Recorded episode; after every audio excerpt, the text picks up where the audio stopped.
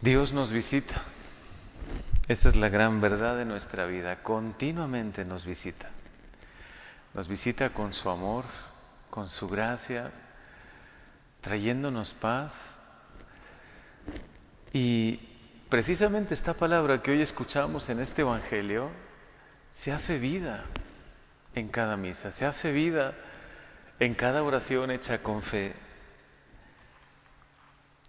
Dios ha visitado a su pueblo, decía, decían todos admirados, ¿no? Un gran profeta ha surgido entre nosotros. Dios ha visitado a su pueblo. Con cuánta admiración lo decían ellos. Y quizá para nosotros es algo normal escucharlo, pero debe ser una profunda alegría que alimente continuamente nuestra vida. Dios nos ha visitado y continuamente nos visita. No es una idea. Dios nos visita.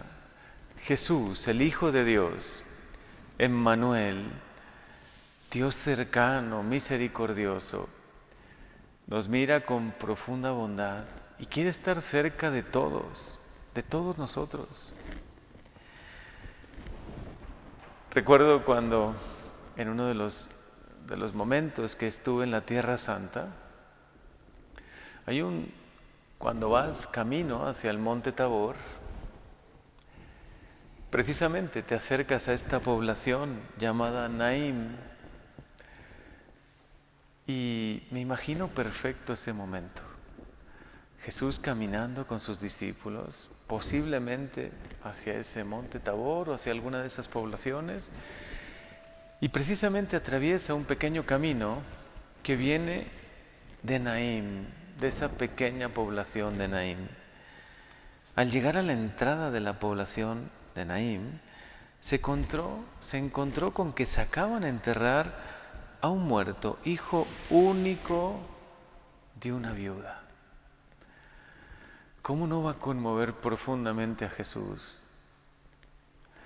Si nos ama tanto, si conoce tanto nuestro sufrimiento, si conoce tanto todo lo que vivimos, ¿cómo no se va a conmover profundamente con el sufrimiento de una mujer que su único hijo acaba de fallecer?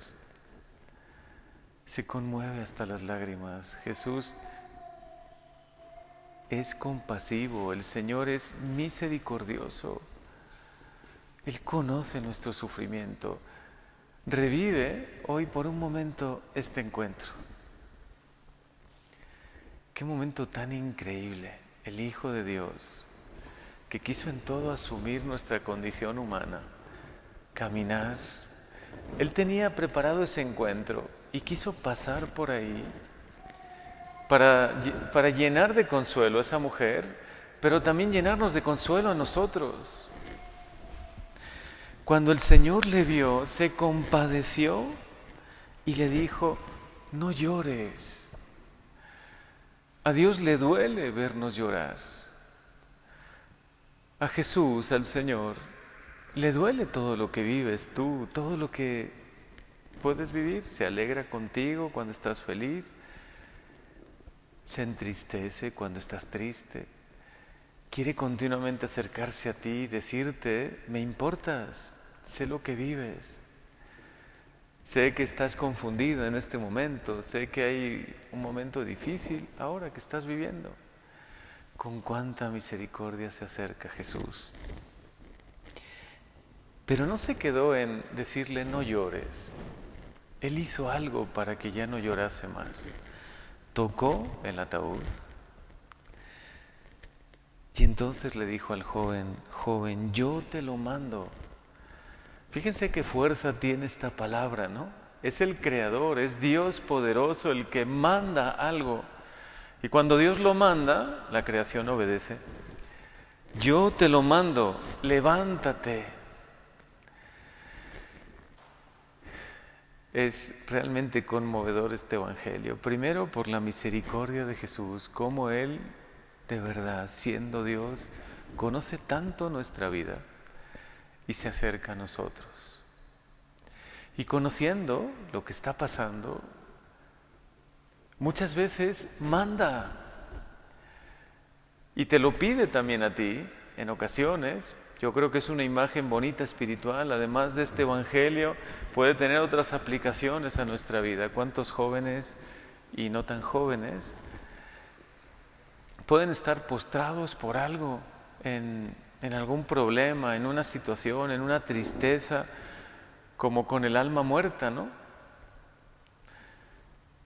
Y es Jesús, el Señor, el que primero lleno de compasión nos invita a no llorar, a tener esperanza, pero después también nos manda, levántate. A lo mejor el Señor hoy te está hablando por medio de esta palabra. Levántate si estás en una tristeza, si no sabes muy bien cómo salir. Yo te voy a enseñar, te dice Jesús. Acércate a mí. El Papa decía unas palabras maravillosas el otro día. Cuando no hacemos oración no tenemos ni siquiera ganas de vivir, no sabemos qué hacer, ¿no? Pero si hacemos oración, si dejamos que Dios con su amor, con su palabra, toque nuestra vida, entonces la ilusión vuelve, la energía, la iniciativa, vuelven los proyectos, vuelve la alegría a tu vida. Por eso en la oración encuentra la paz que necesita tu alma. Encuentra también la fuerza para tomar decisiones. Encuentra la luz para discernir y para escuchar la voz de Jesús que muchas veces te lo va a decir, levántate, ponte en camino, yo te envío, yo te pido esto personalmente todos se llenaron de temor y comenzaron a glorificar a Dios. Y concluye diciendo el Evangelio, un gran profeta ha surgido entre nosotros. Dios ha visitado a su pueblo. Hoy emocionate porque también Dios nos visita hoy. También te visita hoy el Señor. Jesús, tu Dios, tu Salvador, el que todo lo puede, el que tiene un poder infinito, no es un poder limitado el que tiene, es un poder infinito. Por eso confíale lo que haya en tu corazón y hoy alégrate con Él. Y me atrevo a una última aplicación a nuestra vida, una última luz que Dios nos da. Al ver cómo Dios actúa, cómo Jesús actúa con tanta misericordia, con tanto amor, preocupándose de los demás, ¿qué podemos hacer nosotros?